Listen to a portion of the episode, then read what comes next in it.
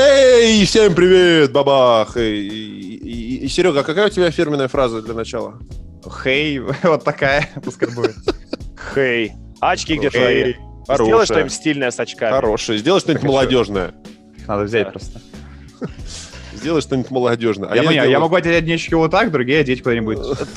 Я могу просто сидеть. Вообще правильно говорить надеть, и как-то странно, что я должен тебе это говорить. На нашем канале, да. У нас на канале, если ты раньше не обращал внимания, люди умеют говорить по-русски и знают, о чем говорят. Черт, надо говорить в камеру. Это тоже фирменная фишка нашего канала. Так, друзья, здрасте. Это «Взял мяч», который выходит каждый день. Сегодня нету матчей, поэтому у нас есть возможность ну, в конце концов, записать что-то вроде подкаста, а может быть и вообще открыть какой-то новый жанр для «Взял мяча», типа «Почему бы и нет?». Потому что впереди финал, там игры не каждый день. Черт его знает. А что он? Абай, Абай, Абака хорошо выглядит. А, господи, я, да, я же не так, как я должен смотреть в камеру, я не все время вижу то, что делает Сергей. И сейчас становится очевидно, зачем он... Э, зачем на канале нужна молодежь. Смотри, теперь он точно вводит истребитель. Видишь, ему нереально не хватает штурвала. Смотри, как он похож вообще, очень похож. Ладно, Сергей Абаев в очках. Это те самые очки, которые подарил э, Байден, мне кажется. Да, Дмитрий Матеранский дошел. без волос на голове, и я, наоборот, с волосами на голове. Игорь Знаменский, всем добро пожаловать, взял мяч подкаст. Мы обсуждаем главные истории. У нас времени не очень много, поэтому мы не да. будем, на самом деле, тратить лишние минуты на всякие пустые разговоры, и сразу ну, типа, перейдем... Типа вот обсуждение твоих штор, почему у тебя одеяло вместо штор, да. Ну, а потому что погнали. одеяло, вот это толстое, офигенный да. звукоизолятор, вообще через него ничего не слышно, и спать под ним удобно, и не слышно ничего. Итак, мы обсуждаем главную историю, которая приглянулась многим из вас. Вы наверняка посмотрели вчерашнее видео, если не посмотрели, посмотрите, с участием Филадельфии, которая эпично вылетела из баскетбольного сезона. И сразу же, естественно, пошли разговоры про то, насколько ужасный и тренер Док Риверс, насколько ужасный Бен Симмонс, э, и, наверное, насколько ужасный ген-менеджер Дэрил Мори, раз он эту команду собрал и не обменял Бена Симмонса на Джеймса Хардена тогда, когда это было возможно. Давайте, пацаны, начнем тогда с, э, собственно, с Бена Симмонса, потому что его тема интересует э, действительно ну, многих, чуть ли не большинство. Серег, а как, во-первых, тебе твое впечатление по игре Симмонса в этой серии? Считаешь ли ты, что он был прям таким негативным игроком? Ты хочешь прям с этого начать, да? Ну, на мой взгляд, э, Серия получилась просто ужасной, и она чуть ли прям не показывает, что Симмонс это точно не суперзвезда, точно не франчайз-игрок. Это просто хороший, качественный парень, который исполняет же самая важная функция ролевого игрока. Что он делает на, на паркете? Больше всего, что он может дать, это защиту. Защиту в основном дают вот, вот игроки ролевые. Что он еще может дать? Розыгрыш, но он дает розыгрыш на протяжении первых трех четвертей. В концовках мы с тобой уже много разговаривали, здесь мы тоже, по-моему, это обсуждали, что Симмонс в концовках разыграть не может, у него нет скорости, у него нет ничего, у него нет, нет броска, чтобы кого-то обыграть, чтобы как бы привлечь к себе защитника, поэтому он в концовках последние пять минут матча не бросает, не разыгрывает, только играет в обороне. Собственно, концовка матчей — это самая важная часть игры, особенно в плей мы это видим, что все решается в концовках. То есть, по, если... То есть, по сути, он Патрик Беверли, да, такой, то есть, по за 40 сути, все, год. Ну вот об этом и как, как бы да и речь, что то, что он предлагает на паркете, это функции сугубо вспомогательные. Это функции в обороне, которые и то, особенно в последние годы, мы уже видим, что атака постепенно, вот она как-то все... У нас есть такой вот перекос в сторону нападения от обороны. Поэтому, на мой взгляд, эта, се... ну, как вот эта вся серия показывает, ну, такие вот э, очень критичные сигналы, плюс, опять же, его совместимость с Эмбидом отдельная тема, то, что все играют медленно, Симмонс хочет играть быстро. Вот если мы посмотрим его даже банально, ну, просто как бы вот его яркие моменты по передачам, они в основном все в быстром нападении. То есть это то, чего в плей-офф в концовках практически нет, то, чего в последних четвертях нету. То есть, ну, это вот не то, что нужно от звезды.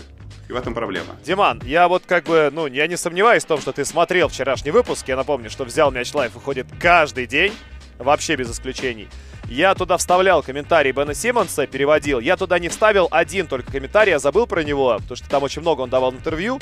И он дал очень прикольный такой комментарий. То есть он там в том числе раскаивался, говорил, что он, ну, виноват, что ему надо работать, он команду подвел, ему надо становиться лучше. Он даже вроде как не будет за сборную Австралии играть, чтобы работать над собой. Но также он произнес фразу, типа, ну, побеждать в плей-офф очень тяжело. Это очевидно. И он говорит, I am who I am. То есть, и как бы, типа, все, вот, как бы, вот, смиритесь с этим. Вот тебе не кажется, что это вообще главная фраза, после которой его контракт, если бы они могли бы его обнулить, они бы это и сделали и сказали, чувак, до свидания.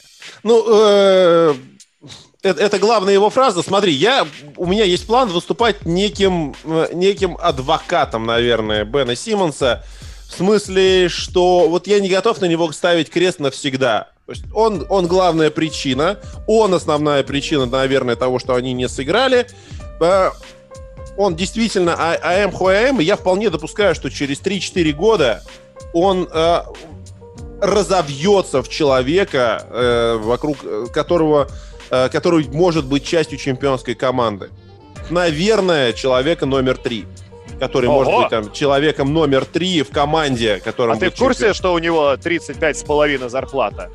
На ближайшие 4 года. Нет, это уже, это, я не собираюсь его за это хейтить и ненавидеть. И он не, не ах, ты ты, ты э, как бы не, понимаешь, в чем э, прелесть баскетбола NBA как раз вот в этом, что за плей денег не платят. Ну, а, ты не ну в плей-офф вот деньги зарабатываешь. Ты деньги реально зарабатываешь в регулярке. А плей-офф это вообще такой чистый вот любительский, это чистый спорт, чистый любительский баскетбол, где ты вот себе зарабатываешь как бы имя, а не, не вот эту вот зарплату. Ну, то есть, ну, это, я, я понимаю, что это такая, типа, юридическая коллизия, которая вот это вот дает. И, э, ну, то есть, и, и, и контракт же обнулить нельзя.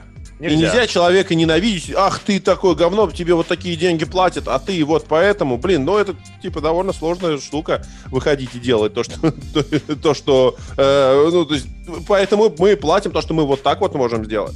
Он, конечно, э, жуткая проблема, он, но просто, понимаешь, выходить и и решать на уровне плей-офф, к этому правда все готовы, то есть готовы не все к этому давлению готовы не все, все готовы к нему, ну, в какой-то, на разных жизненных этапах своих.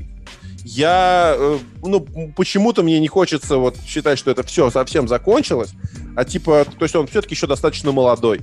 Я думаю, что там год, года через 2-3. Правда, я все равно не верю, что он станет там в какой-то момент, что он начнет бросать. Просто в какой-то момент он окажется в команде, которая сможет это все маскировать то, что то, то его... Хотя это, это, хотя это правда будет довольно сложно. Нет, это не сложно будет. Э, знаешь, смотри, это не будет сложно, потому что идеальная команда для Бена Симмонса — это один какой-нибудь римранер типа Клинта Капелла, который, с которым он может играть пик-н-ролл и набрасывать ему алиюпы, и три шутера на дуге.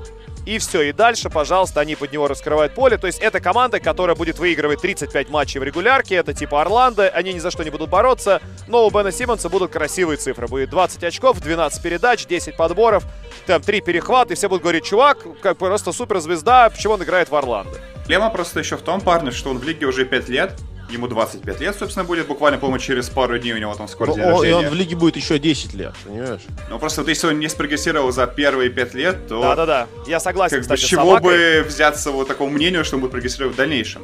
Я согласен, что это может быть не крест просто на его карьере, прям точно нет, наверное, да, но все равно, 5 лет это, это есть 5 Это лет. хороший показатель. Я вот вчера как раз выкладывал эти вот кадры из его стрима из 2018 да, года. Да, да, да, не, ну что, он нет, это Три года показатель. назад, три года назад он описывал те проблемы, с которыми он до сих пор сталкивается сегодня. Он говорил, я не бросаю, я не атакую, я плохо бросаю штрафные. Он прям это перечислил. Из-за чего его команда плохо сыграла в этой серии? Из-за вот ровно того, чем он сам говорил три года назад, не считая это проблемой совершенно. Ну, очевидно, что игрок, который получает 35 миллионов в год, так, ну, как бы строится современный NBA, да, он не имеет права быть пустышкой в нападении. То есть он, он это действительно элитный ролевик, но не за такие, естественно, деньги. То есть смотри, вот не знаю, Игорь, Да, блин, мне, мне не нравится, понимаешь, он не виноват, что ему дают 35 миллионов в год. Ну он-то что делает не так в том, что ему дают 35 миллионов не в год? прогрессирует, он, он, он, он должен был сказать, что нет, я, я, я не, мне, мне не нужны эти деньги. Ну, типа, то есть, это проблема тех, кто платит ему эти деньги. А уж точно не Бена Симмонса. То есть очевидно, от, нет, очевидно, что, конечно, нет, очевидно, слушай, смотри, с одной стороны, очевидно, что Филадельфия прогадала, когда она, наверняка, она делала модель его прогресса, но возможно, что они спрогнозировали, что он будет чуть лучше в этом компоненте там на 10% через год, на 15% в этом компоненте, там на 20% в этом компоненте. Каждый год он будет расти, расти, расти. Но только он, по сути, тот же самый игрок, кем он был три года назад, о чем Серега говорит. Что ему дали наперед за продолжение прогресса, он как только получил этот контракт, его прогресс остановился. И теперь как бы в чем и Филадельфия, теперь заложник его контракта. Да, я верю, что если его выгонят, если он окажется в Орландо, например, в команде, где, ну, которую никто, никому она не интересна, которую никто не смотрит. Где оказался Маркел Фульц, кстати. Ну да, да, да, да, да, то есть э, хорошая, хорошая тоже параллель. То есть где он окажется в команде, где вообще никакого нет давления.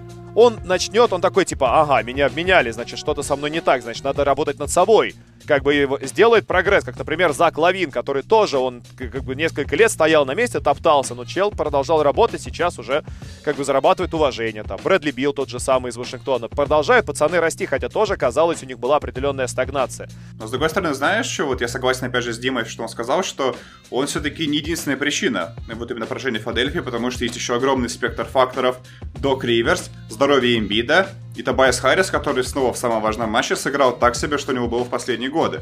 Ну, ты сейчас нам бы тебе скажут, нет, это самая главная причина поражения, это злые болельщики. Я просто к тому, что Злые болельщики самые ужасные. Это вот тоже, из-за этого все происходит. Но у Филадельфии просто вот есть, на самом деле, комплекс проблем огромный, и это, на самом деле, тоже то, что не особо решается, потому что здоровье Эмбида, оно было с первых сезонов, у него были проблемы, он с самого первого плей-офф там, там стал пропускать матчи. У него первая серия вообще в карьере была с Майами, он пропустил там, по-моему, там первые два матча или первые первые три матча. То есть, и вот снова Эмбит травмирован, снова еще там серия с Вашингтоном у него раз, травма здесь, он играет всю серию так вот на одной ноге, сам об этом говорит. И это тоже не совсем то, что можно как-то решить, потому что здоровье оно такое, какое у тебя есть. И поэтому, на мой взгляд, просто... Более в этом сезоне. Ну да, просто Фаделфия такая вот ну, ну, собственно, их много проблем этих, и тут все-таки, конечно, не в одном Симмонсе дело, опять же. Но я, то, кстати, что он... тему про болельщиков, э, я, кстати, как бы никто ее на самом деле не поддерживает, потому что у меня вот очень странно, у меня нет еще большой выборки результатов, чтобы подтвердить это, эту теорию подтвердить ее как-то цифрами и примерами. У меня действительно примеры в основном вообще из других видов спорта. У меня примеры из НХЛ, у меня примеры из MLB и в NBA сейчас, вот в последний год, я об этом тоже вчера говорил в выпуске, что с 16 года седьмые матчи, которые раньше с вероятностью 80% забирали всегда домашние команды, теперь седьмые матчи больше половины забирают гостевые команды. То есть это пока маленькая выборка результатов, но она, тем не менее, появляется. И действительно, вот э, такое ощущение, что сейчас седьмой матч лучше играть на выезде. То есть если команды играют седьмой матч, значит они примерно равны по силам. Но седьмая игра настолько давит на домашнюю команду, что она из этого больше страдает. И у меня прям я абсолютно убежден, что Атланта проиграла бы эту серию, будь у нее преимущество своей площадки. Филадельфия, напомню, она забрала два матча из трех в этой серии. И в том матче, где она проиграла в Атланте, в единственном, она вела, по-моему, сколько? 20 очков она вела ну, и упустила. Много, да, и они проиграли 100, там, 103 этот матч. Они вели очень много и упустили победу в той игре. Хотя, опять же, ну, как бы, как, какие были к этому предрасположенности. По-моему, это еще тем... Ну, то есть я не, я не готов утверждать, что это реально прям какой-то супер фактор, но возможно, что через какое-то время уже к этому мы все придем сами, потому что у нас будет больше выборка результатов. Да нет, ну это, это выборка, я просто к тому, что вот э, под подобные вещи, это настолько там микропроценты, и, и факторов слишком много. Ну вот, потому что, ну, блин, и, и то есть, баскетбол, он настолько вбирает в себя столько, э, столько информации, столько факторов, это настолько сложная игра, которая все это должна учитывать. И, ну вот, Бруклин Милоки, параллельная седьмая игра. И вы понимаете, что э, результат этой игры, результат этой чертовой серии, в общем-то, он решался в двух сантиметрах, которые KD не доступил, переступил. Ему два, ну там полтора сантиметра. То есть от его, от размера его ноги это там какой-то, какой процент у него там, там я не знаю, 18 размер кроссовок, что-то такое. Там, ну, 52, это, да, 50, 52, по-моему. Я не знаю, вот эти, вот эти ваши европейские цифры мне не, не, не знакомы, как бы. А вот, ну, то есть я вот там, то есть они адского размера. И это был идеально, это был великий бросок. Я, кстати, то есть я не знаю, мы будем перепрыгивать на ту серию или нет. Вот, э, честно говоря, эмоций от этого броска с переводом в овертайм – мне хватило на то, чтобы вообще не расстроиться по, по итогу этой серии. Я считаю, что это все равно великий сезон для Бруклина, для этой команды, великий поход. Просто потому что вот на, на, на, на пике был вот этот вот бросок. Но у меня я как бы сверхпозитивный. Так, давайте, и, давайте. Я сделал прививку и, и верю, и, и, и Москва похорошела. Поэтому. Давайте мы сделаем маленькую паузу, и как раз мы перейдем на эту серию, потому что Филадельфию мы еще много-много раз будем обсуждать по ходу межсезонья.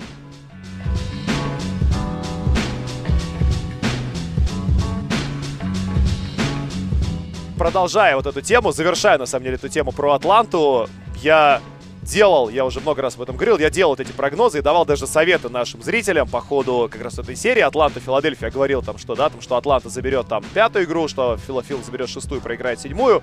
И я рад тому, что огромное количество людей вчера отписались в комментариях под предыдущим видео о том, что кто-то там брал с чистой форой там команду Атланта Хокс, кто-то брал с минусовой форой с какими-то большими коэффициентами, кто-то брал чистую победу, кто-то ставил фрибеты. То есть я прям рад, десятки людей послушали мой, мой совет по поводу Атланты. Опять же, совет оказался хорошим много кто выиграл, и, соответственно, большое количество наших зрителей, и вот часть из вас, я думаю, тоже была осчастливлена тем, что Филадельфия вот такая вот ужасная, недееспособная команда дома. Ну и, как вы понимаете, друзья, если и делать ставки, то делать это надо у надежного букмекера, у одного из крупнейших легальных букмекеров России, компании Winline. Потрясающая, супер большая линейка возможностей выбора различных коэффициентов на как, ну, нам больше всего интересно баскетбольные события, ставки на игроков, на передачи, на перехваты, на трехочковые, кто сколько наберет, кто больше наберет. Так что, если вы продолжаете верить в Атланту, то вы знаете, где это, это можно монетизировать. Знаете, как вот не все у нас на канале капперы, у нас на канале только один каппер, это Игорь Знаменский, который... Нет, а мне на самом деле самое главное, что наш надежный партнер Винлайн, это действительно компания, которая очень неравнодушна к баскетболу, которая многое делает для баскетбола. Сейчас очень активно на... Э, ну, вообще, в принципе, сейчас очень активно, и вы, вы могли заметить, и, и, и на YouTube-пространстве в том числе, и то, что мы, э, у нас много очень совместных планов, с компанией Винлайн, я думаю, что и наш канал будет развиваться, и баскетбольный контент именно благодаря им будет развиваться в течение ближайшего года. Вы увидите благодаря им довольно много интересного. В общем, да, Винлайн это и выбор чемпионов, и Винлайн заплатит без вариантов, и очень здорово, что они с нами.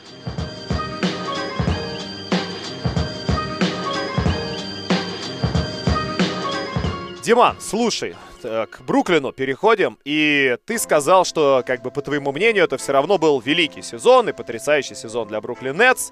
Я, конечно, с этим не могу согласиться, потому что Бруклин был главным фаворитом на победу в чемпионате. Он был им даже когда вылетел там в какой-то момент Джеймс Харден, потому что Карри Ирвинг и Кевин Дюрант продолжили вдвоем творить вещи.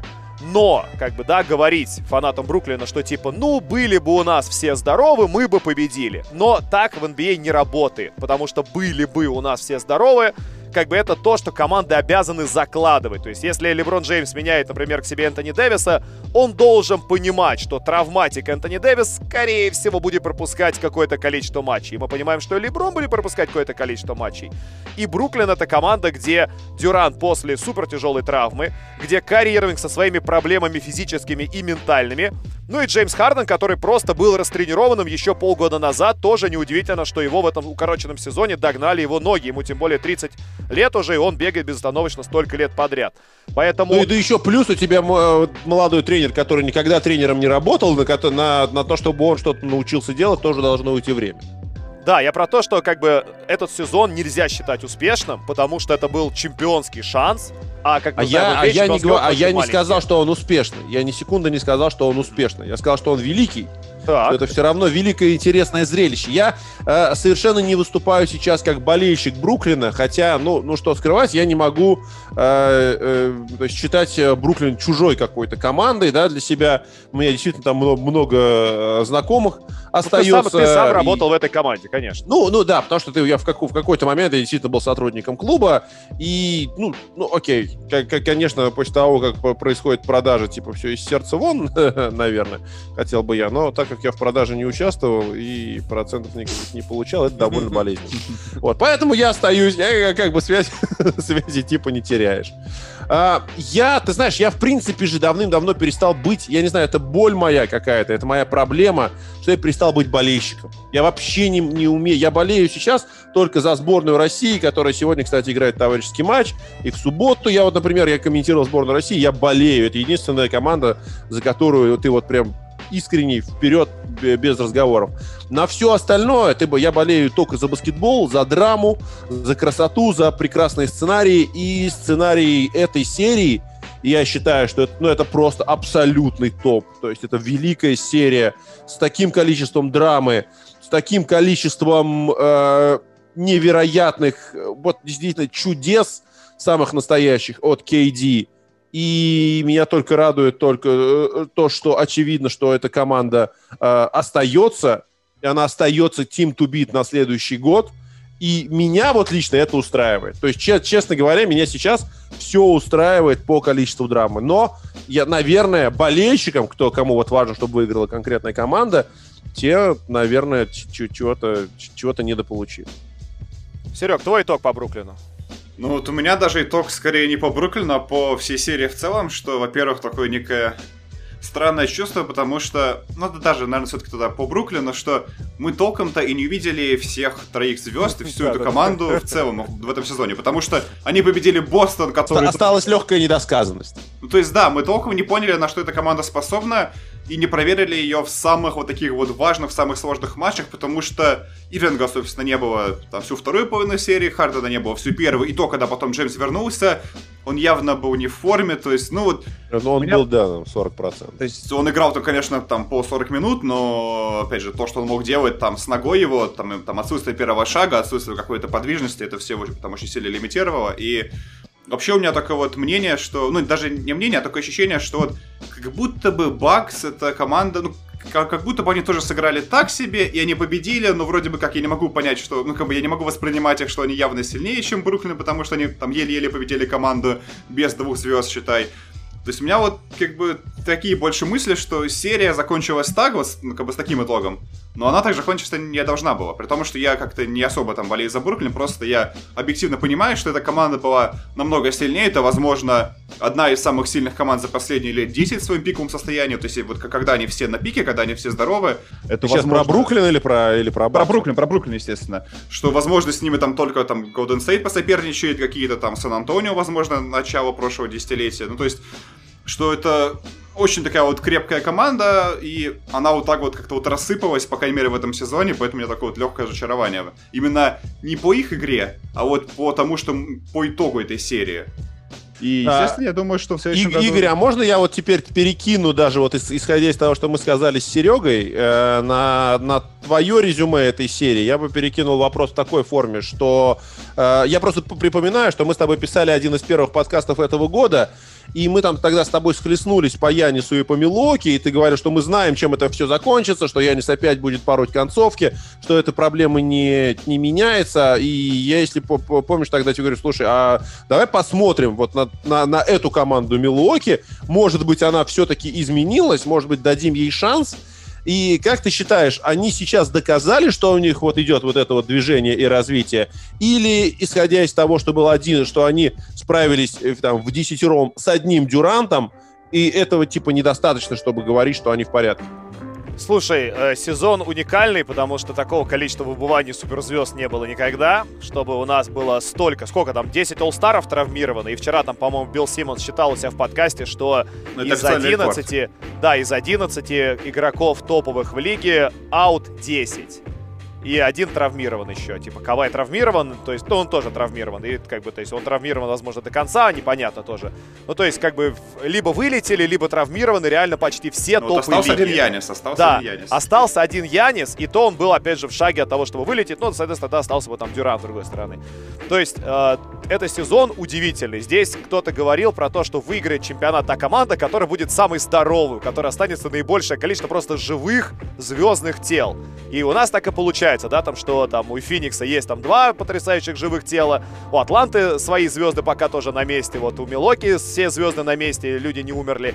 А, вот да, у Бруклина, соответственно, люди умерли, и команда не выдержала. То есть прикол же в чем был, да, что у Милоки были все игроки здоровы, кроме, кроме До И они, тем не менее, были в двух сантиметрах от того, чтобы вылететь против одного Дюранта. Ну, им действительно в этот момент повезло. А, то есть Бруклин мог и должен был, наверное, забирать серию после того, как они забрали пятую игру. Но вот они проиграли шестой матч, проиграли седьмой матч там, в, супер в супер эпичном стиле. На самом деле надо отдать должное Милоки, потому что команда продолжила гнуть свою линию. Мы весь сезон говорили, что Милоки молодцы. Они стали более вариативны. Они добавили Пэта, они добавили Бобби Портиса, они добавили Пиджей Такера. Они будут сейчас вот играть легким составом. Бобби Портис-то в итоге не участвовал. О том речь. Мы говорили об этом весь сезон, что они будут играть по-другому, они стали более вариативны. И такие в конце, а, к черту, это ваше. Победили типа... без них. Да, да не, ну come on, они, они выиграли в защите, они выиграли защитой.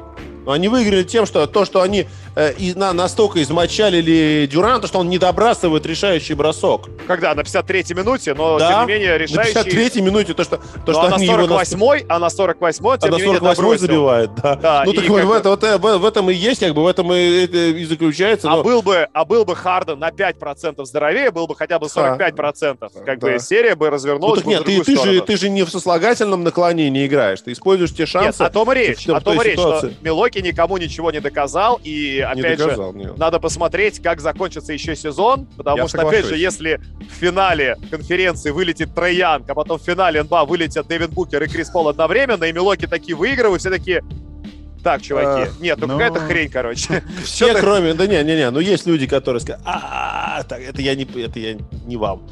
Извините, меня... Я делаю два дела одновременно, и хорошо, что у меня не этот самый... Не, да, нет, камера не, знает, камера, камера видит, э, она видела предшествующие вот эти вот твои, как бы, да, процедуры, поэтому все знают, чем ты там, да чем ты там занимаешься, какую область ты именно там массируешь. Ну, в общем, я, кстати, соглашусь с Игорем, и я бы еще о чем говорил, что вот первые, ну, практически все матчи серии показали, что у Яниса все его проблемы, которые вот есть, допустим, у Бена Симмонса с тем, что броска нет, они есть у Яниса. Штрафные ужасные, и в концовках Янис не решает. У меня вообще есть сомнение, что Янис в этой серии это сильнейший игрок Бакс. Ну, то есть он по цифрам, конечно, сильнейший, но вот вспомните просто сами матчи. Ну, Крис Миддлтон в концовке забивает все важные броски. Еще один победный бросок забивает Дрю Холлидей. А что делает Янис в концовках? Янис в концовках играет то только в обороне. Так в этом и есть сила ком... это, это, Ну, это же и правильно, и здорово, что они наконец-то научились, поняли и смогли это сделать. На две последние минуты просто забрать у него мяч из рук. А Филадельфия этого сделать не смогла. У них нет другого варианта, кроме того, что Симмонс этот мяч притащит будет и будет принимать э, основные игровые решения. Я и отдавать передачи. Тут, на самом деле, как раз, если там, грубо говоря, ну, как если говорить о вашем споре, то я все-таки, я, наверное, в поддержку Игоря будет больше мнение такое, что Янис ничего не доказал, и в целом вот его уровень вот этой по серии, он у меня вызывает еще ну, как бы, огромное количество вопросов. То есть его, допустим, статус топ-5 игрок лиги, ну, на мой взгляд, ну, как бы нет. На мой взгляд, есть ребята посильнее, и KD показал, что он вот на один уровень 100% выше, чем Янис. Ну, а мы же говорим, я, я вот, например, говорю не столько про Яниса, сколько про то, что сделал, что про, про Милоки. Сделала команда, Про, про, про то, насколько честно говоря, я вот, ну, э, долгое время в концовке сезона я любовался только Джру Холидеем, вот я его рассмотрел, Игорь, ты, конечно, да, и вот я вот понял, что насколько он им, э, э, им изменил картину. Но в этой серии, конечно, самый влиятельный игрок это Пиджей Такер оказался совершенно. В том числе, не Джру, а просто самые эффективные минуты против, против Дюранта и самые такие выматывающие минуты против Дюранта проводил он, при том, что Дюрант все равно через него забивал, но просто тратил на это очень много сил. Да, 35,5 очков, 11 подборов, 6 передач, по 2 перехвата, блокшот с 50% с игры. Средние показатели Дюранта в этой серии. Как бы, вот, понимаешь, это великая серия, но они сделали все для того, чтобы он последний свой бросок на метр не добросил. Там, на самом деле, был очень забавный момент, что в этой же атаке последней сначала Дюрен дает мяч Хардену, типа, на, да, да, да, давай, давай, я давай. устал, я умираю, ну хотя бы что-то сделай. И Джеймс Харден обратно. Джеймс, как обычно. Чувак, я вообще даже не готов к этому. Это потрясающе. Ну, Хардена, на самом деле, это всю карьеру. Там всегда, когда нужно сделать важный бросок, особенно в плей всегда там бросает то Рассел Уэсбрук, то Крис а, Пол, то еще кто-то. Я хочу вспомнить эпизод. Но не Джеймс Харден. Ну, то есть, а, история помнит только победителей. Я хочу привести вот такую параллель. То есть, э, если бы Кевин Дюран бы не заступил бы на линию и трех очком бы его команда бы выиграла, уже сейчас мы бы обсуждали, кто будет новым главным тренером Милоки Бакс. Безусловно. Что, естественно, Буден Холсер был бы уже одной ногой на вылет. То же самое можно было вспомнить, например, про чемпионский Торонто. Если бы Кава Ленард не попал бы свой чудо-бросок э, против Филадельфии, и они не, вы, не выиграли бы, да, соответственно, основное время, не ушли бы в овертайм, то мы бы обсуждали и там нового тоже тренера, там, да, возможно, это удаление там Ника Нерса, и обсуждали бы, как бы, куда дальше пойдет ген-менеджер Масай Уджири, который, очевидно, совершил свой последний ход, и он не оправдался, и Кавай к тому же еще и ушел после этого поражения. Как бы, ну, а в итоге дач команда Торонто, команда чемпион, у Торонто как бы все неплохо, и они как бы чувствуют себя хорошо. Так что, по сути, ну, победы лечат любые проблемы, и поэтому какая разница, что мы тут говорим, да, что там Буденхолцер одной ногой был на вылет, он все еще, наверное, одной ногой на вылет, если его команда проиграет той же самой Атланте. А Но... Ну, не, я думаю, что, кстати, он сейчас здорово вот, вот этим, ну, как бы этим спорт и отличается, что да, что ты делаешь абсолютно то же самое, а там мяч или попадает, или не попадает. Ну, как бы да, я не помню, кто это говорил, какой из тренеров, вот эту вот фразу про то, что, как бы, ну, по... решающая, э, решающая атака, да, там, совершает игрок бросок, он выпускает мяч, мяч в воздухе. В этот момент время замирает, работа тренера выполнена. Все, он создал ситуацию для своего игрока. А там дальше залетит мяч в кольцо или нет, это от тренера уже никак не зависит но судить тренера будут потому, залетит мяч в кольцо или нет. Вот такой вот парадокс. И вот с Буденхолсером та же самая история, как бы. Ну, я не знаю, Рик Карлайл на рынке, если Милоки не выигрывает, добро пожаловать, Рик Карлайл. На рынке сейчас сто, столько Потому работы, да. столько народу вообще. Такой решафл нас ждет на следующий год. Ну, это, Слушай, я а думаю, сколько? отдельная а такая большая тема. Не, Игорь, так. там... там э... Что, Терри Стоца ты будешь считать сейчас тренером, тренера. который хоть кому-то нужен будет? Кроме э, Карлайла, назови единственного тренера, потому нет, что про, просто смотри, сейчас столько открытых вакансий, сейчас вакансий, столько да. открытых вакансий. А и, людей? Ну, нет, ну, людей, как бы именно потому, что вакансии открыты. Не то, чтобы, э, нет, а те, что нужны, люди, там, Желька Абрадович тебе нужен, там, с тем, тем, кто уже выигрывал титул, или кто, как, нет, NBA в этом плане мне очень нравится, потому что вливание молодой крови происходит постоянно. Назначение ассистентов, назначение тренеров из NCAA молодых, оно происходит постоянно. Там, в этом плане там не, не, не как в НХЛ, где как бы буквально есть четыре тренера, которые просто постоянно меняются в ротации. Типа, от места освободилось, он пошел туда. Его уволили, он пошел обратно. То есть, как бы здесь действительно постоянно ищут, ну, кроме Тома Тибодо, которому продолжает давать шансы. Вот, и он этот шанс в этом году оправдал. Я вот не знаю, как бы, для меня, кто вот из топ-тренеров, кто сейчас доступен, кто, кроме Рика Карлайла. Я не верю, что Атланта отпустит Нейта Макмиллана, который и о главного тренера там, конечно, может кто-то сойти с ума и дать ему, не знаю, там какая-нибудь, да, команда Орландо скажет, возьми все деньги нашей организации, еще там пакет акций, тогда окей, как бы он, может быть, уйдет. А так, как бы, ну, естественно, должны Хокс всеми силами его оста- оставлять, потому что он здорово влияет на игру своего коллектива. Ладно, давайте сделаем паузу и перейдем к еще одной команде, которая вылетает из сезона, по которой тоже есть огромный вопрос.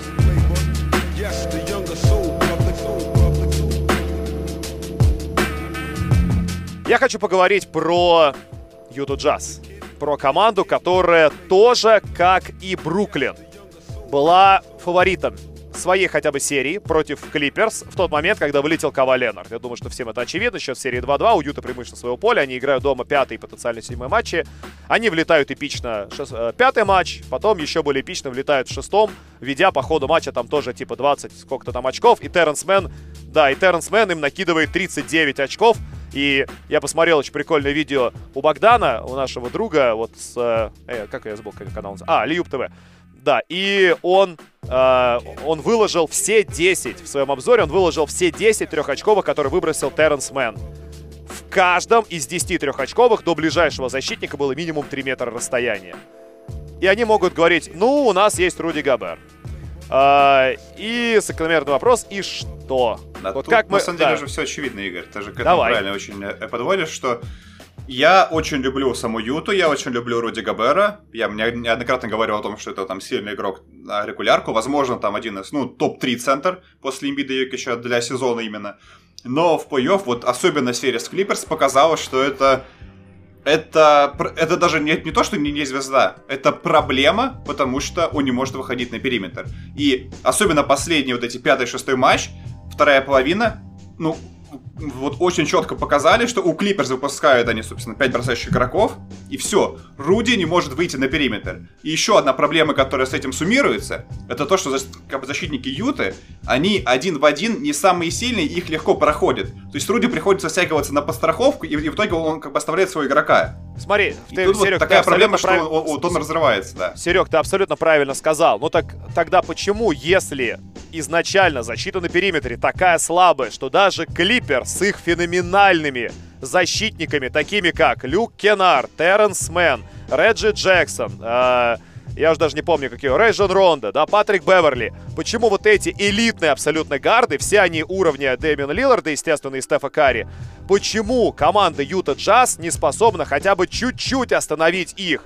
Почему такая ставка идет на нападение на Богдановича, на Инглса, на Ну это Донована схема, Митчелла, на самом деле. Они же играют весь сезон, что они загоняют под подстраховку. Просто в регулярке никто не играет в five-out систему, где все бросают. И поэтому Руди спокойно страхует под кольцом.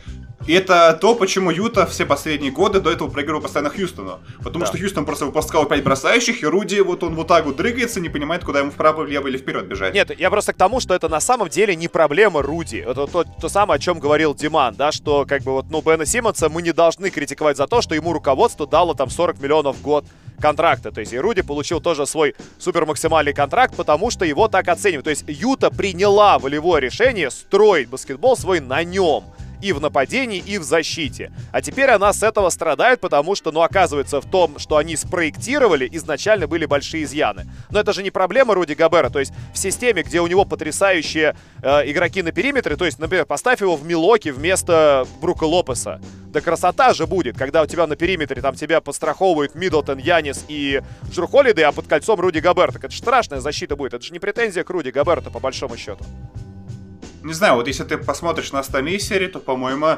это то, что работает весь плей-офф. Даже у Филадельфии с Эмбидом, где еще были Симмонс и Тайбу, все равно Янг очень легко рвал дистанцию, проходил под кольцо. Я вообще говорил о том, что у центровых, все-таки которые не мобильные, вот этот плей показывает, что возникают проблемы. Даже этот первый матч серии Феникс Клиперс, к которому, я думаю, мы еще вернемся, у Эйтона были минуты минусовые.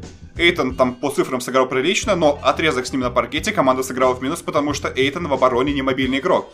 Я вообще говорю о том, что ну, как бы все-таки намечается такая тенденция, что не мобильные игроки в обороне они не очень полезны, и они должны очень сильно за это наказывать в, э, в нападении соперника. А Руди не может наказать никого в нападении, у него нет броска, он не может создать себе момент. То есть он свои минуты не оправдывает в нападении, а в обороне вот он, то есть как бы его сильная сторона, она становится не сильной, по крайней мере, в таких вот матчах. И вот из того, что я заметил, и даже по статистике, вот опять же, Эйтон его проблема, даже, кстати, ну, опять же, серия Бруклина с Милоки. Разве не было проблемы у Бакс в том, что Янис и Брук, не самые подвижные игроки, не могут выходить на периметр? Разве их за это не наказывали шутеры Бруклина? Так наказывали, конечно. И вот опять же, минуты Брука Лопеса были не самыми плюсовыми. То есть я вообще говорю об архетипе таких центровых, что это вот не очень работает. И нужно, чтобы все прям идеально сочеталось, чтобы еще и на периметре там были, как ты правильно сказал, там все вот эти Миддлтоны и так далее, Холидеи. И чтобы сам центр хотя бы двигаться мог хотя бы чуть-чуть. Тогда все еще может работать. Но вот, по-моему, ну то есть, если этого нет, то ничего не работает. Ну и, конечно, накладывается еще и то, что он игрок уровня максимального контракта. Нас NBA приучило, что если ты игрок уровня максимального контракта, с тебя и спрос. То, то есть, ты да, должен вот быть супер влиятельным игроком. Если ты 40% да. занимаешь платежной ведомости, ну так создавай 40% э, командного результата. А, естественно, вот именно в плей-офф, то есть в регулярке, да, в плей-офф, безусловно, процент падает очень-очень сильно. Диман, тебе есть что сказать по поводу Габера? Я, к сожалению, я, по-моему, не работал ни одного матча Юта Клиперс и не очень внимательно за этой, за этой серией следил. И нет, честно говоря, вот у меня не, нет какой-то большой сформированной, э, большой сформированной идеи по этому поводу, что... Черт, ну, помимо того, что там тоже очень сильно повлияли вылетающие игроки, и вот эта глубина, итоговая глубина Клиперс оказалась больше. Ну какая там итоговая глубина? Слушай, просто у них Люк Кеннард попадал 55% трех очков в этой серии. Забил, вот Терренс Мэн забил в одной вот, игре. нет, это и, есть, это, это и есть глубина, которую никто особенно не ожидал. У Терренса Мана там, у него контракт чуть ли не двусторонний, правильно? Но он бросал правильно? открытые броски, просто речь Конечно. об этом. Речь не о том, что он показал что-то сверхъестественное он забивал открытые броски, которые, возможно, забили бы, ну, там, там кто-то из нас их попадал бы тоже. Конечно. Потому что они открытые. Ну, вот это что это? ну это я, ну я ж, ну... Нет, ну, блин, вот э, Джо Харрис не забивал открытые броски в серии с Бруклином. В этом вот была проблема. Не, не, нет, не, не, там другой... Не, не, слушай, у Джо Харриса, да, у него были свободные броски по его, как бы, по его э, ну, схеме, да, то есть как бы вот, в, в его системе это были свободные броски. То есть когда он пробегает 5 километров в обороне, в нападении, получает три заслона, выходит на бросок, и он как бы, да, свободный, он отрывается. Но Терренс Мэн все нападение стоит в углу, просто стоит, ни одного движения. У него пульс 55, наверное, ударов в минуту. Он получает свободный бросок 3 метра до ближайшего защитника. Спокойно его бросает. Это не то же самое, что Джо Хэррис, который бросает на последнем дыхании, играя по 40 минут за матч. Это разные вещи абсолютно. У Юта Джаз изначально глубина состава гораздо выше. То есть и у них будет оправдание в лице того, что ой, Майк Конли сыграл только одну игру, ой, Донован Митчелл с голеностопом был, хотя он набирал 35 очков за матч. То есть, как бы Донован Митчелл был не в полном порядке. Сам Митчелл говорил, что типа у него на ноги отказывают. Он впервые в карьере не может проник, про, пролезать сквозь игроков, как он раньше это делал, перепрыгивать через людей. Просто должен играть типа Хотя на, на голове. он, опять же, сыграл великолепно, особенно в седьмом этом, да, в шестом матче. И показал, что это там почти топ-10 игрок лиги. И, и, там, и, и, и все показатели, вот как бы по серии, если раскладывать, то есть у Юта Джаз процент реализации трешек 42 по серии. И у них там Митчелл 35 набирал, Богданович 18, Кларксон 17, Инглс 14, Габер давал что-то, Нил забивал. То есть, как бы, ну, вопросов вроде как ты думаешь, так смотришь, да, нормально все, как Короче, бы. Юта То есть... в обороне именно, но вопросов к нападению, в принципе, нет. Только потому, как работает оборона. Да, а, я, показало, я сейчас да. скажу абсолютно безумные цифры. То есть, а, Юта Джаз позволили Лос-Анджелесу мало того, что набирать 120 очков в среднем за матчи, вот эти вот 6 матчей, средняя эффективность нападения Клиперс в этой серии Диман, вот тебе вопрос как, как специалисту статистическому. Какой сейчас вот атакующий рейтинг является элитным в NBA? А? Вот оцени его. Примерно Элитным? Скажи. Да, элитный. Ну, не, ну мне кажется, там сейчас типа там 120. Там, да, 118. у Клиперс было 130 в этой серии. Это к вопросу, а да, о чем говорит Серега, что 130 они позволяли э, Клиперс создавать, и то последние два матча не было Кавая. Защита выигрывает титулы. Да, но не защита команды, но не защита команды. Не защита Юты. Юта Джаз. Давайте пос- последнее по этой, по этой теме.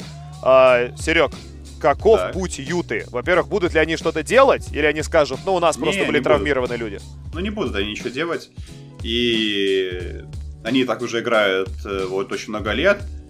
Это Руди Габера очень сложно обменять, чтобы это было выгодно, в том плане, что он, конечно, очень востребованный игрок, особенно где-нибудь на Востоке бы он был бы прям супер шикарен, там и все-таки бросающих команд не так много. Вот там есть Бруклин, а все остальные там бы вот так меня, ну, меня наказывали жестко, но все равно как-то обменять Руди Габера, ну, это скорее будет ослабление какое-то. То есть, скорее всего, все останется на своих местах. Ну и, в принципе, ведь год показал, что они могут быть первыми в конференции.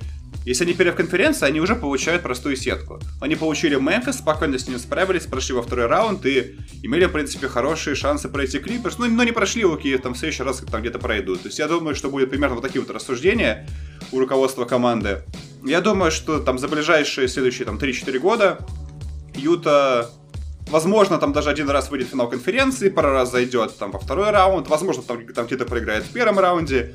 Вот это их путь, и это ну, я думаю, что на самом деле это их устраивает, потому что вот эта мысль, о которой ты постоянно говоришь, что как Индиана там, Юту это устроит. Финал конференции вообще будет супер второй раунд. Вот Слушай, знаешь, я бы с тобой согласился, наверное, в любой другой год, но это был первый год нового владельца, который прям а, совершает очень много хороших быть, кстати, ходов. Да. И плюс еще у Дуэйн Уэйт у него теперь появился как совладелец. Может, он там получил, не знаю, ровно одну акцию, да, там из миллионов, которые есть. Ну ты просто видишь путь, как можно команду изменить. Менять Руди, на мой взгляд, э, нет, я к тому, что как бы Юта, она изначально в достаточно тяжелой позиции. То есть это не команда из Нью-Йорка, Бостона, из там, да, из Лос-Анджелеса. Это да, очень да, маленький, очень сложный рынок, завязанный в том числе на, э, да, вот на религии.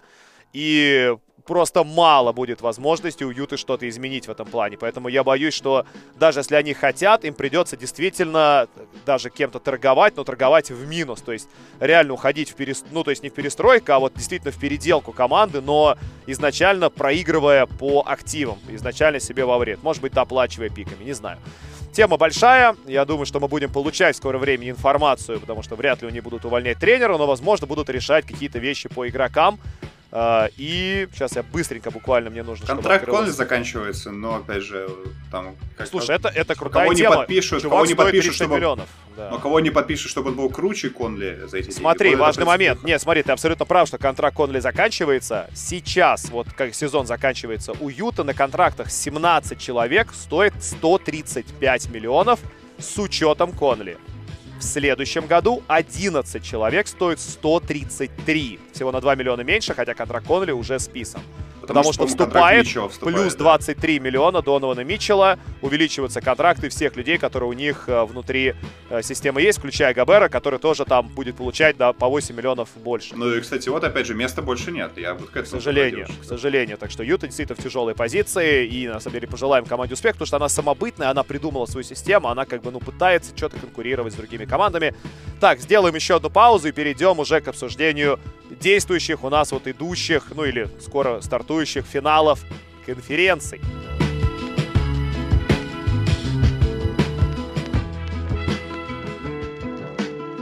Так, давайте сначала, пацаны, по серии, которая уже стартовала. Это Феникс против э, Лос-Анджелес Клиперс. Э, Диман. Да. Yeah. Выступление Дэвина Букера, 40-очковый трипл-дабл, супер редкое событие для финалов конференции и финалов NBA. И есть ли у тебя ощущение, что Феникс более организованная команда?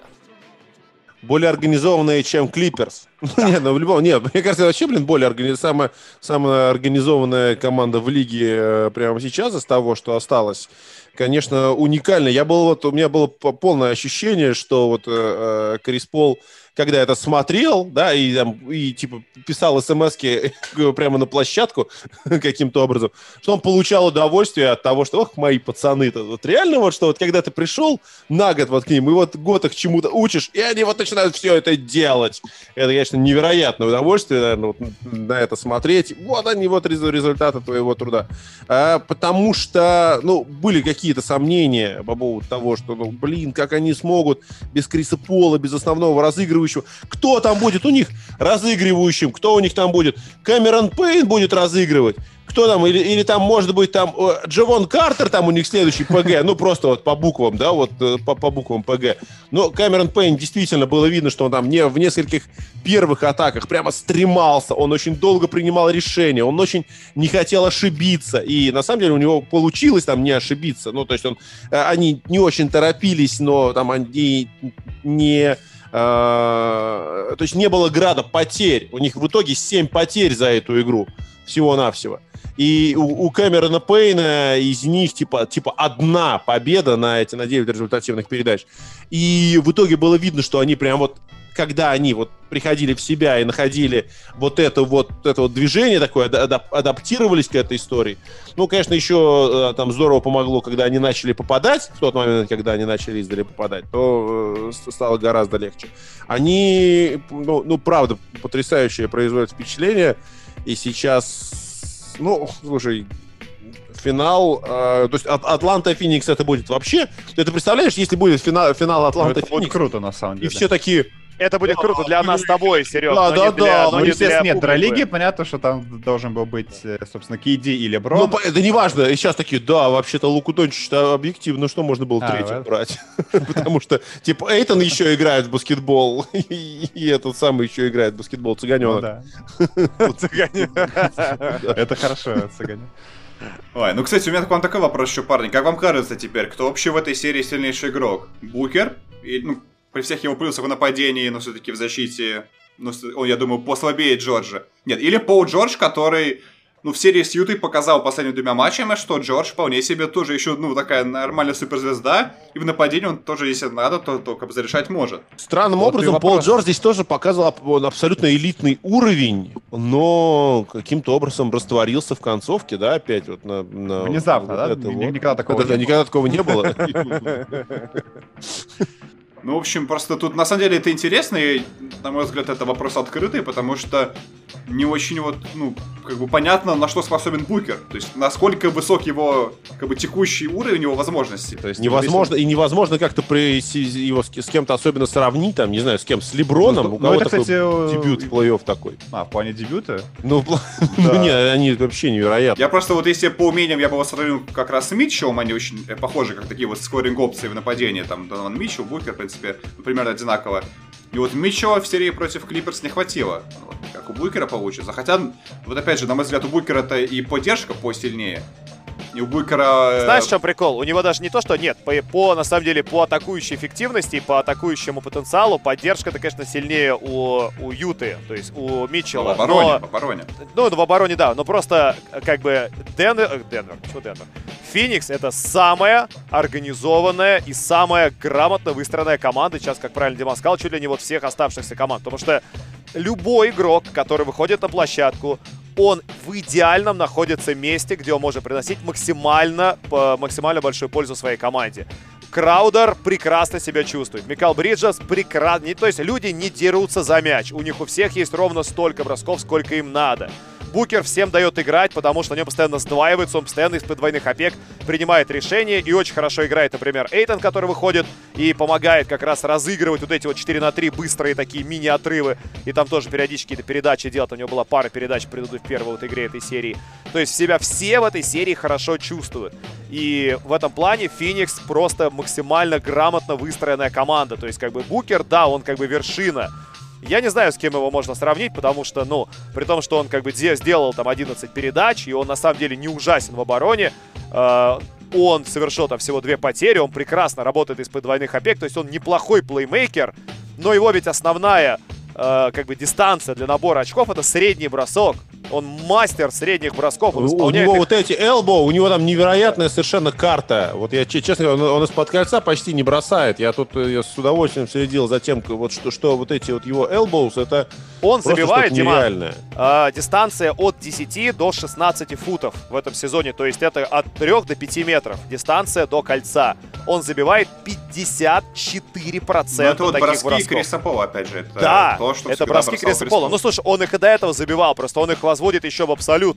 И как будто бы Крис Пол к нему приходит и говорит, слышь вот этих вот всех аналитиков, которые говорят, что средний бросок умирает.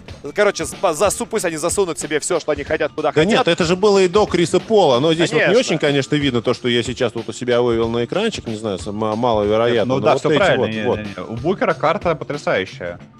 То есть такая не, несовременная совершенно. Между краской и трешкой, да, это все вот это вот. Это вот все, все, все его кормящие и совершенно там, ну, правда. Просто год назад, год назад он забивал 48 средних и 42 дальних средних. А в этом году 54 и 45. У него проценты везде подросли, он стал более эффективным во всех этих точках. И поэтому я даже не знаю, с кем его сравнить. Поэтому реально там вот Стивен Эй Смит, этот безумный чувак, говорящий голова из Америки, он говорит, что это типа следующий Коби Брайант. Ну как бы безумно это не звучит звучало, но это неплохое сравнение, потому что Коби Брайант тоже жил на средних бросках и тоже, в принципе, неплохо работал с подвойных опек. Он просто был чуть неадекватен в принятии решений, как бы, но, как бы, Дэвин Букер его ученик, и он вобрал лучшее из того, что там Брайант делал, да, это его ментор один, он сам он говорил, сам что... об этом говорил, кстати, Конечно, да. что Коп это один из его главных вообще учителей, как бы, и Букер действительно вот продолжатель его традиций. Поэтому для меня он безоговорочно сильнейший игрок этой серии, при том, что Пол Джордж более двусторонний. Потому Я что... к этому склоняюсь, на самом деле. Да, да, потому что, несмотря на то, что Пол Джордж по навыкам круче, и как бы, как, ну, то есть у него такой накопительный статус звезды более серьезный. Он уже все-таки звезда, там, чуть ли не с 13 года, а Букер совсем недавно, пару лет. Но Пол Джордж, вот как он был эмоционально неустойчивым, и тогда еще в Индиане, когда он не был лидером команды, когда за него эту роль лидера тащили там Дэвид Уэст, там, и там, не знаю, Дэнни Грейнджер. И он таким же неустойчивым остается сейчас. То есть он также флексит после данков, как будто бы, короче, он, не знаю, вот, то есть флексить надо после побед, а не после данков. Вот, знаешь, вот Демаркус Казинс, который ужасно провел отрезок вот в прошлой игре, он там забил сверху через Дарио Шарича, как ему технаря не дали за то, что он вот это вот, свое вот это фирменное это лицо, вот это показал. Ну, Нет, же... как, честно говоря, Казинс, я правда, я, я в шоке от того, что у него настолько минусовые минуты, вот, на эти вот минус 11. То, что, ну, он, конечно, вот, этот вот этот отрезок, это когда вторая четверть да, когда появился, я для меня вообще было открытие, что Демаркус Казинс, ну, как бы еще готов играть в баскетбол, что его, что контракт еще не списали там в какой-то момент. И, и он такой сухой. Он, ну, я его таким ну, лет пять, да я лет пять его таким не видел, бегающим и таким, это, таким ну, агрессивным, он, он реально очень легкий. Он похудел, да, но это понятно, потому что количество травм с ногами, да, естественно, он сбрасывает вес, то, что делает в основном. Естественно, он сбрасывает вес, говорит мне тут 25-летний этот самый. Нет, естественно, это, естественно, а я сбрасываю вес прямо сейчас, и я не 25-летний. Да, да, да, да. Просто практика для центровых, она, в принципе, стандартная. Естественно, сбрасывает вес. Это как вот так вот, типа, сказал и сделал. Просто надо холодильник закрыть, и все. Это же, это же самое элементарное правило. Да, вот у Демаркуса было, был минус 5 отрезок во второй четверти, потом минус 8 отрезок в начале четвертой. Он через него все забивают, естественно. Сам он что-то периодически ковыряет, но все равно у него было 11 очков на 10 бросках. Но я не про него говорю, я говорю про Пола Джорджа. То есть для меня Пол Джордж остается вот этим чуваком, которому надо доказать в первую очередь в ТикТок и в Инстаграм. Ему нужно, чтобы сначала был highlight, сначала был какой-то яркий эпизод, которым он может похвастаться перед своими братанами и сказать, видели, какой я сегодня? Да, у меня сегодня 35 очков, и я данк забил. А потом он скажет, а вы выиграли? Он скажет, какая разница? Видели, как я классно сыграл? Вот для меня он остается таким игроком, а Дэвин Букер нет. Дэвин Букер уже стал тем, для кого первая задача, первоочередная, выиграть матч. И поэтому он принимает на площадке в большинстве случаев верное решение.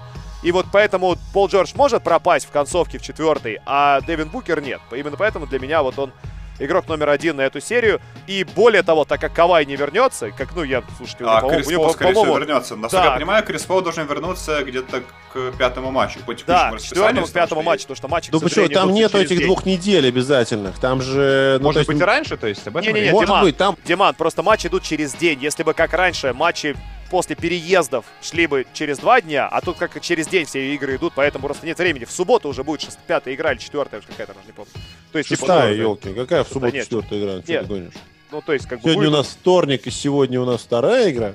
Да, вторая, соответственно, в четверг будет уже, да, там уже будет третья, и вот четвертая а нет, будет там в субботу. Потом, ну, она, по-моему, будет не, не в субботу, а в воскресенье, там все-таки, по-моему, три дня перерыв будет делаться между перелетами, нет, разве? Ну, в общем, это не так важно. Суть в том, что Крис Пол, он вернется на концовку этой серии точно. Поэтому я вас склоняюсь к тому, что, я думаю, ты, ты тоже к этому подводил из Намба, что Феникс ну, фавориты прям такие явные. По, по крайней мере, для меня вот. Конечно, они, они, безусловно, фавориты, и я не верю, что... Ну, то есть я, в принципе, не верю в Клиперс весь этот сезон, как бы я говорю, что это команда, которая... Да, она там совершила какие-то правильные ходы, но она остается все равно заложником своей вот этой ситуации, то есть они слишком разбалованы Стивом Балмером, который просто говорит, что да, звездные отношения, как бы окей, я все готов. Кавай, хочешь э, как бы сам диктовать нам график наших полетов и прилетать на вертолете из Сан-Диего, соответственно, как бы, да, мы будем тебя ждать, пожалуйста, на здоровье. Пол Джордж. А он на вертолете, он не, он не на такси оттуда ездит, нет? Ну, на вертолете точно он летит. То есть он типа летит на вертолете из Сан-Диего в аэропорт, ну, а да, из аэропорта да, да, его команда ждет в самолете, она уже летит куда-нибудь. То есть там такие темы было много. Вот, а Пол Джордж, он просто такой чувак странный.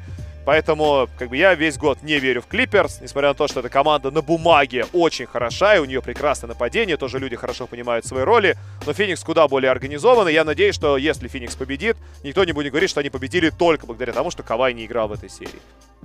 Я бы сказал еще один важный момент, последний, вот, как бы, вот именно сравнение Феникса с Ютой, что Феникс очень легко может перестроиться на игру маленькой пятеркой с Краудером на позиции центра. И то, что делали Клиперс против Юта, когда просто забрасывали их открытыми трешками, я думаю, что против Феникса это работать не будет. У Феникса оборона в этом плане намного универсальнее и сильнее. И вот это еще один такой вот важный фактор, что позволяет мне сказать, что Феникс фаворит. Да, я с тобой... Мне кажется, и Эйтон более подвижный в этом плане, что он... И вот, тоже, ну... да, вот я согласен с тем, что Эйтон еще в этом плане справляется посильнее Галгабера, на мой взгляд. Что удивительно вроде бы, потому что, ну, как бы Эйтон там ну, третий... его, его тоже же пытались вытаскивать, и здесь они... И это так быстро получилось. Ну, то есть, нет, я к тому, что пытались Эйтона вытаскивать не, не, не только на периметр, а пыталась его команда вытаскивать на хороший уровень в обороне. И это получилось, вот буквально за три года Эйтон ну, превратился в очень крепкого вот, именно специалиста. Да, Эйтон, тем, ну, тем более, вот его, его дебют в плей-офф, равно как дебют в плей-офф Букера, это, э, мне, мне кажется, там с первой серии все стало понятно, когда он там хорошо сыграл с Дэвисом, а остальных просто уничтожил, там кто были остальные еще, там у Лейкерс центровые. Ну, все стало понятно, что Эйтон, да, он в порядке. Дуайт Ховард и этот, как ну и Джавейл Макги. Ну, практически. Да, практически. А, но на самом деле это тоже это мысль, которая уже давным-давно пришел, что а, вот из студентов постоянно какие-то топовые большие, которые приходят, им всем поголовно вот в драфт-отчетах пишут, как бы проблема в обороне, проблема в обороне, не может играть пик-н-роллы, медленно перебегает, перебирает ногами, не понимает, куда надо идти. Эта проблема касается всех абсолютно. Все центровые, которые приходят, у всех эти проблемы, потому что быть центровым римранером в современном баскетболе невероятно тяжело. Невероятно тяжело понимать, где ты должен оказаться и что ты должен делать, потому что очень много вариантов того, как люди могут тебя атаковать. И там даже, не знаю, там Бэма Дебайо, который там тоже приходит, он тоже не, не, там, не сразу, там, да, не с первых секунд, он был суперзащитником. Ему тоже понадобилось время, чтобы адаптироваться к тому, что э, происходит в NBA. В общем, у нас осталась еще одна тема, последняя серия, которую нам надо, собственно, обсудить под конец нашего выпуска. Это, естественно, стартующий финал Востока между Атлантой и Милоки. И я, друзья, жду ваших прогнозов. Прям сходу, что ли?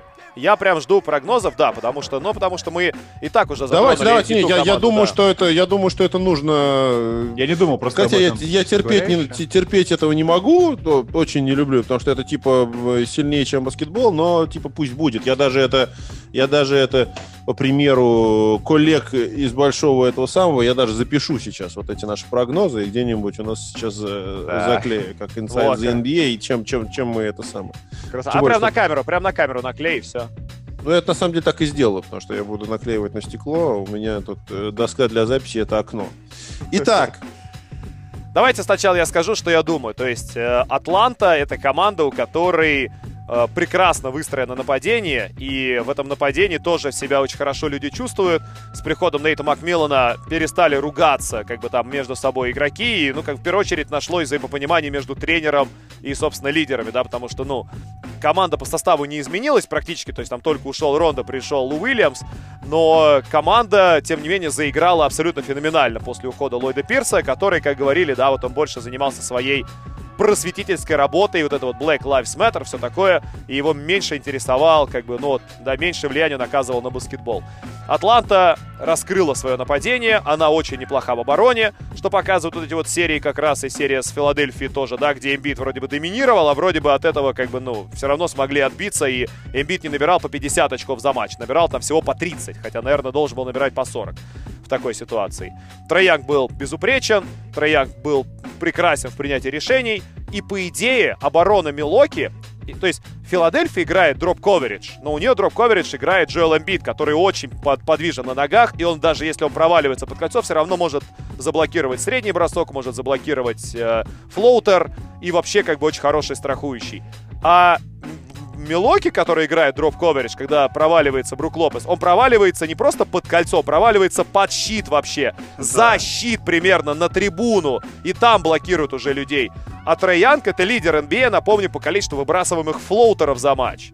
То есть, как бы, и он их забивает. И пик кстати, тоже пик И роллов да, то есть, как бы, вот то, о чем уже говорил тоже Серега, что э, Матис Тайбул, имеющийся в наличии Филадельфии, не мог останавливать Троянга, потому что, ну, он физически не может проходить за склон сквозь игрока. Если бы он мог проходить сквозь игрока, сквозь там, да, КПЛ, он бы так и делал, там, или сквозь Джона Коллинса. А ему нужна подстраховка. Так что Троянг прекрасно играет пик-н-роллы, прекрасно набрасывает свои флоутеры, у него хорошая реализация бросков там до около трех метров, очень хорошая реализация дальних средних бросков. И никаких проблем у него не будет с тем, чтобы атаковать того же самого, да, там, Брука Лопеса. Если только, конечно, Милоки не сойдет с ума и не начнет играть в защите пик-н-роллы с Янисом. То есть, чтобы э, страхующим большим был не Брук Лопес, а чтобы этим большим был именно Янис, потому что у него вариативность в защите гораздо выше, но, как мы видели, Янис всю серию против Бруклина отдыхал в углу против самого опасного игрока соперника, это был Брюс Браун, по-моему. Я уже боюсь, что у нас прогнозы сейчас с тобой совпадут, потому что вот я согласен. Я, слушай, нет, я сразу, я сразу, я поэтому и зашел через Атланту, потому что я ставлю на Атланту. Для меня Милоки ничего не доказал, и для меня Атланта э, команда, которая готова удивить в этой серии. И как бы я не верю, конечно, Милоки одна из тех команд, которые очень здорово играют у себя дома, поэтому если Атланта и выиграет, то она сделает это на своей территории, поэтому, естественно, счет будет 4-2, так как серия начинается Атланта в 6. Да, потому что, ну, то есть если бы, если бы Атланта было бы преимущество поля, я бы сказал, наверное, тогда Атланта в 7. Но так как она играет все-таки на выезде, то ей придется закрывать в 6, потому что в 7 она проиграет. Я на самом деле давай соглашусь Это с тем, знаемский черт. У меня самое, самое паршивое, что, что мне теперь придется придумать что-то другое. Так вот, я тоже об этом думаю, что, ну, во-первых, давайте... Я скажу о том, что Атланта тоже, на мой взгляд, выглядит симпатично в том плане, что серии против Никс и против Филадельфии показали, что Триянг вот этот уровень может сохранять и против супер топовых оборон что у Никс, что еще более крутая Филадельфия, и все равно Янг э, показал себя не только хорошим игроком, который может набрать очки, но и шикарным плеймейкером. По-моему, это у нас с тобой один был эфир, где он раздал там передач 18 или да, 19 даже было к концу матча. Ну, то есть прям как он там разыграл, и то там еще было пару моментов, когда он выдавал передачи просто на открытое кольцо, и там и Клинт Капелло, по-моему, там один раз ошибся, и там Джон Коллинз, в общем, там их, ну, ну типа, могло быть там 25 или что-то там около этого, ну, если так уже так говорить. В общем, я тоже подвожу к тому, что я не думаю, что оборона Милоки сможет Янга остановить, Я вижу, что у Атланты есть огромный запас игроков, которые могут выстрелить в разные дни. Это Богданович, Хёртер, Галинари, Джон ну, Уильямс тот же. Да, Уильямс хотя бы там э, два матча из семи может сыграть прям супер хорошо на хотя бы один, под 20. Хотя бы один. Да. Я тоже поэтому склоняюсь к тому, что выиграет Атланта. Ну, я изначально хотел сказать 4-2, потому что это то, что на самом деле напрашивается. Ну, давайте я придумаю ради интереса 4-3 пускай будет. Ну, чтобы у нас прогнозы не повторялись. Я, в принципе, вижу то, как и в седьмом матче Атланта спокойно может победить, потому что она уже показывала, и Троянг показывал, что он э, обладает характером, и играть в гостях против чужих трибун он может.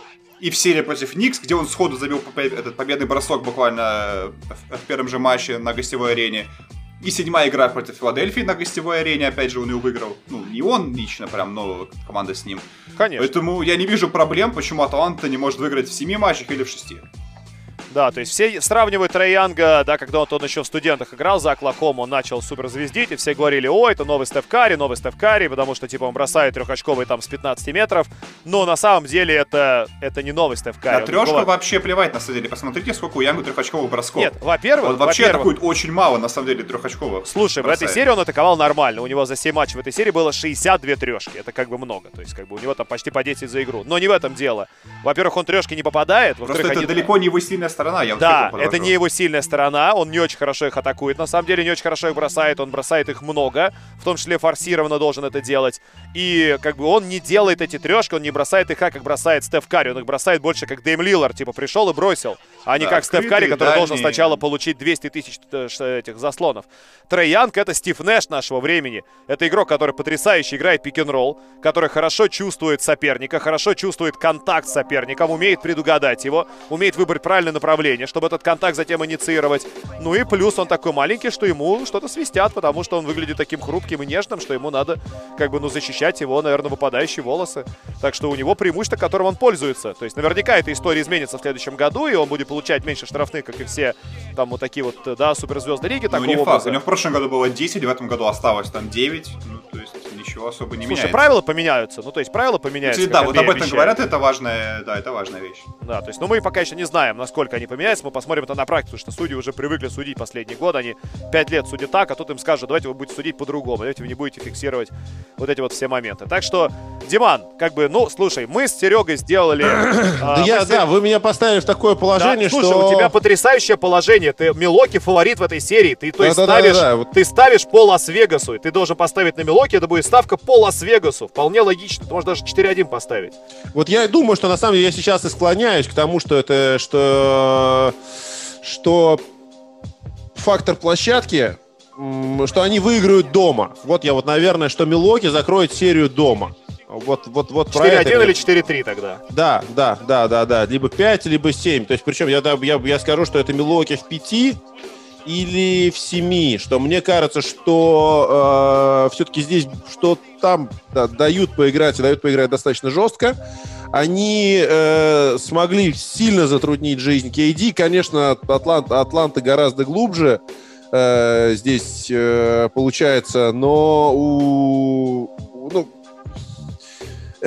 я то, тоже, конечно, больше готовился к тому, чтобы как-то обосновывать прогноз на Атланту. Не, просто сильные стороны Бакса, они, в принципе, понятны. Вот. То есть э, мы знаем все преимущества Бакс, знаем то, что это быстрая игра. И, кстати, Атланта на самом деле любит поиграть быстро. Это Они тоже, да, с удовольствием команда. могут в эту историю тоже м, окунуться. И, и, и здесь же... Я просто думаю, что будут концовки, но я вот просто не особо ставлю поэтому на Бакс в концовках. На Яниса вот, то есть, то есть у нас... Нет, я вот, мне кажется, что, да, слушайте, ну они вот выигрывали сейчас концовки. Вот они только что выигрывали концовки. Они, ну, то есть они, понятно, у кого они выигрывали, да, мы возвращаемся и, и, и, и повторяемся но, ну, черт, я верю в то, что, что, в то, что команды могут меняться. Поэтому вот мой прогноз это все-таки победа Милоки на своей, э, на своей зоне, на своей, на своей площадке. Так, а мы по второй серии не будем давать прогнозы? Да, я Нет? думаю, что, слушай, просто серия, нет, слушай, серия уже началась, и это уже достаточно да. глупо, когда уже, да, уже мы знаем, что Дэвид Букер уже офигенно сыграл, а Крис Пол скоро вернется, согласен, а согласен, Кавали согласен, нет. Согласен, да. Это уже как хотя, хотя правда, серия, серия, то есть плей-офф Атланта Феникс, это, наверное, такой, точнее, не плей-офф, а финал Атланта Феникс, это, наверное, такой финал. По-моему, это самый низкий рейтинг в истории, наверное, на самом деле, если говорить так вот. Нет, это трое, при, трое, да, там, не, слушай, ну то уже было же, Сан-Антонио никогда с, с, с, Да, я думаю, что он будет чрезвычайно зрелищным. Он будет настолько зрелищным, что очень может быть, что люди, знаешь, так, что рейтинги будут расти от серии к серии. Но э, я ставлю все-таки на Янис. Да, я, Янис на своей площадке эту историю должен закрыть. Да, но мы в любом случае еще обязательно вернемся с обсуждением как раз того, что будет происходить по ходу, потому что нам каждый, каждый раунд абсолютно NBA преподносит какие-то интересные сюрпризы. И, собственно, у нас на сегодня темы нет, они не заканчиваются, просто мы не очень хотим вас э, отвлекать от ваших дел. Мы будем еще обязательно записывать, выходить. Завтра будет «Взял мяч live» с каким матчем в серии, да, уже вторым матчем в серии Денвер. Денвер? Почему опять Денвер? У меня, у меня заглюки-то какие. А Феникс против Клиперс. А все, что Денвер играл. Я ставил же на Денвер, и все, я все хочу, чтобы они вышли. Но им почему-то вот выйти было не суждено. Йокич уже улетел, он уже катается на лошадях и готовится к чему-то хорошему. В общем, Сергей Абаев, Дмитрий Матеранский, Игорь Знаменский. Это был «Взял мяч» подкаст. И подписывайтесь на канал «Взял мяч», если вы этого еще не сделали. И, в общем, да, очки Абаева лучшее, что есть у нас на канале. Пока-пока.